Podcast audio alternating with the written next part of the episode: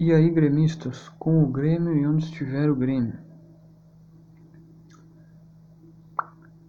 Perdemos a oportunidade de finalmente sair das, da zona de rebaixamento na partida de ontem contra o Corinthians na Arena do Grêmio, onde o Grêmio perde novamente por 1 a 0. É, falar o que desse jogo aí? É, é complicado falar desse jogo porque realmente foi um jogo horrível sobre todos os aspectos, tanto de técnica quanto de, de emoção. Então, e o Grêmio também, olha, dá tédio certos momentos de assistir o Grêmio jogando, principalmente nesse, nesse jogo aí. Então a escalação veio padrão, Chapecó no gol, Wanderson e Rafinha nas laterais, Juan e Rodrigues na dupla de zaga. Na, no meio campo foi Thiago Santos, Vila Sante e Campas.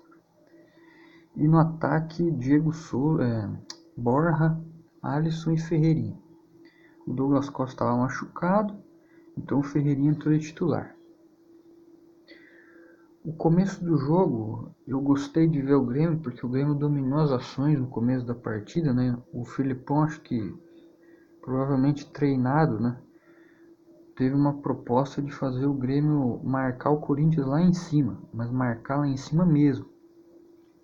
Então o time marcou a, o time corintiano lá dentro do, do campo, né? Dentro do, do campo de defesa do Corinthians. Então foi assim uma estratégia diferenciada do Grêmio, sem respeitar a linha de defesa do Corinthians, marcando lá em cima. Tá, tudo bem, até os primeiros 15 minutos estava surtindo efeito. Teve algumas chances, o Grêmio aí, duas cabeçadas com o Juan e com o Borja, que acabaram não entrando. Só que daí, cara, aí começou a dar um tédio do Grêmio, porque o Corinthians não jogou nada no primeiro tempo. E o Grêmio foi superior. E só que o Grêmio roubava a bola do Corinthians na pressão e demorava muito para decidir o que fazer. Então os caras demoraram demais, entendeu? Demorava para fazer passe, demorava para se decidir, ficava aquele jogo feio, aquela coisa que dá raiva mesmo ao assistir a partida. Então o Grêmio ele assim não jogou porra nenhuma sobre nenhum aspecto dos aspectos gerais da partida. Porque daí acabou o primeiro tempo e foi para o segundo tempo, e daí o segundo tempo do Grêmio foi um desastre. Assim como parece que o segundo tempo do Grêmio é, está sendo um desastre. Parece que o time vai para o intervalo e quando volta do intervalo, parece que, sei lá, se é questão física, se é questão psicológica, que me parece mais que uma questão psicológica, o time volta tudo perdido e sem, sem equilíbrio. Né? E essa falta de equilíbrio a gente vê no, no lance do, do Michael, né? Porque eu acho que o Grêmio, ele. Eu acho que o time se desespera por não conseguir fazer o gol, né? Não ter conseguido fazer o gol no primeiro tempo, não ter conseguido fazer o gol no segundo. E o time do Corinthians é um time traiçoeiro, digamos assim, né? Porque é um time experiente e que marca muito bem. E o Grêmio naquela lentidão mórbida, uma lentidão assim patética até, diga-se de passagem, eu tô falando que nem o Neto. diga-se de passagem, então, o time não, não, A gente, eu sabia que não ia sair o gol. E daí o Filipão põe o Maicon, que é um jogador assim que eu falei que, ó, se o Michael entra no time, o time muda. Né? Ah, tem um passe de melhor qualidade tal, a equipe pode chegar. Só que daí vem aquela coisa, aquela coisa assim, realmente vergonhosa que o Maicon fez. Um jogador experiente como o Maicon, né? Acontece o lance do, do Corinthians, do gol do Corinthians. Bom, foi, foi primeiro eu entendi que o Maicon reclamou da falta, né? Que originou o lance. Por isso que ele xingou o juiz. eu acho que não, tem, não tinha que reclamar, foi falta mesmo, nesse lance específico. Foi falta, apesar de que o juiz foi bastante tendencioso. Eu, achei esse juiz muito tendencioso para o lado do Corinthians. É, não é de se surpreender, né? Porque Corinthians é Corinthians, né? Tem a fama de, de beneficiado pela arbitragem. Mas eu achei o juiz bem tendencioso para o Corinthians é, marcando algumas faltas assim. Era só encostar nos caras do Corinthians que era falta. Mas esse lance específico do gol, eu acho que foi falta mesmo. Foi o Thiago Santos que fez, né? Obrigado a fazer, né? Porque o Corinthians estava pegando muito no contra-ataque. E daí tem o um levantamento na área e uma falha de marcação da defesa. O Jô faz o gol. E daí o Maicon perde a cabeça completamente xinga o juiz, é, tomar no seu cu, filha da puta, vai apitar lá na casa do caralho. Xingou o juiz assim de tudo quanto é nome. O juiz deu cartão amarelo para ele, daí ele não parou de xingar o juiz, o juiz deu vermelho para ele. Uma situação perfeitamente evitável. O Michael podia ter ficado quieto, né? Mas ficou xingando e sei lá, né? Daí foi expulso. Depois que o Michael foi expulso, o Grêmio perdeu o controle total da partida e não conseguiu mais. Não conseguiu, não adianta. Poderia ter conseguido com o lance no finalzinho ali, né? Que o Diego Souza toma um carrinho do, do Cássio, que aí entra a, a, a arbitragem tendenciosa, porque eu achei que era para expulsar o Cássio.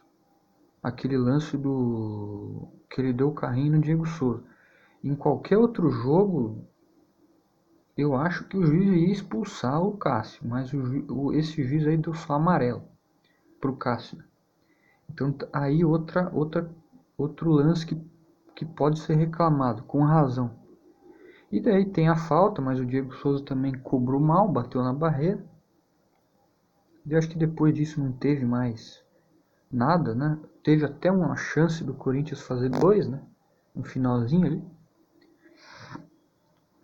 Então o que aconteceu foi o seguinte, o Grêmio ele foi displicente, ele foi em momentos do jogo, parece que não queria ganhar a partida realmente, então a culpa maior é do Grêmio e do time do Grêmio, e o Filipão tá certo em chamar essa responsabilidade para ele. Ah, o Grêmio não jogou nada. E daí a arbitragem é um fator que é, é difícil falar assim que pode parecer que eu tô chorando tal com a arbitragem, mas a arbitragem é um fator assim que no Brasil realmente ela tem um, um peso, é, ela às vezes define jogos. Nesse caso do Grêmio contra o Corinthians, nessa partida não foi decisivo o resultado, porque o Grêmio realmente não fez por merecer. Mas ah, daí soma o caso do Grêmio não, não consegui jogar.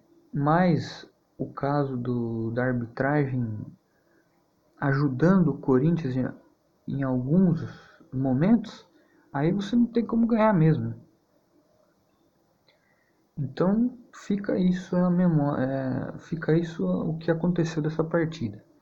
O Grêmio basicamente termina o primeiro turno do Campeonato Brasileiro ainda na zona de rebaixamento. Eu falei aqui que ia terminar eu acho que o Grêmio só vai conseguir sair da zona de rebaixamento mais pro começo do segundo turno ou pro meio do segundo turno até, né? Se as coisas continuarem do jeito que estão. E é isso aí. Agora, no brasileiro, agora que vem a, a, a pressão, né? Porque agora no segundo turno não tem mais as chances de errar são menores, então o Grêmio vai ter que ganhar mesmo as partidas, não vai ter espaço para perder, para Ceará, para perder para Esporte, para perder para para Atlético Goianiense, para Juventude, esse jogo não dá para perder, né? Porque se o Grêmio perder pelo menos metade dessas partidas, vai correr risco de rebaixar novamente.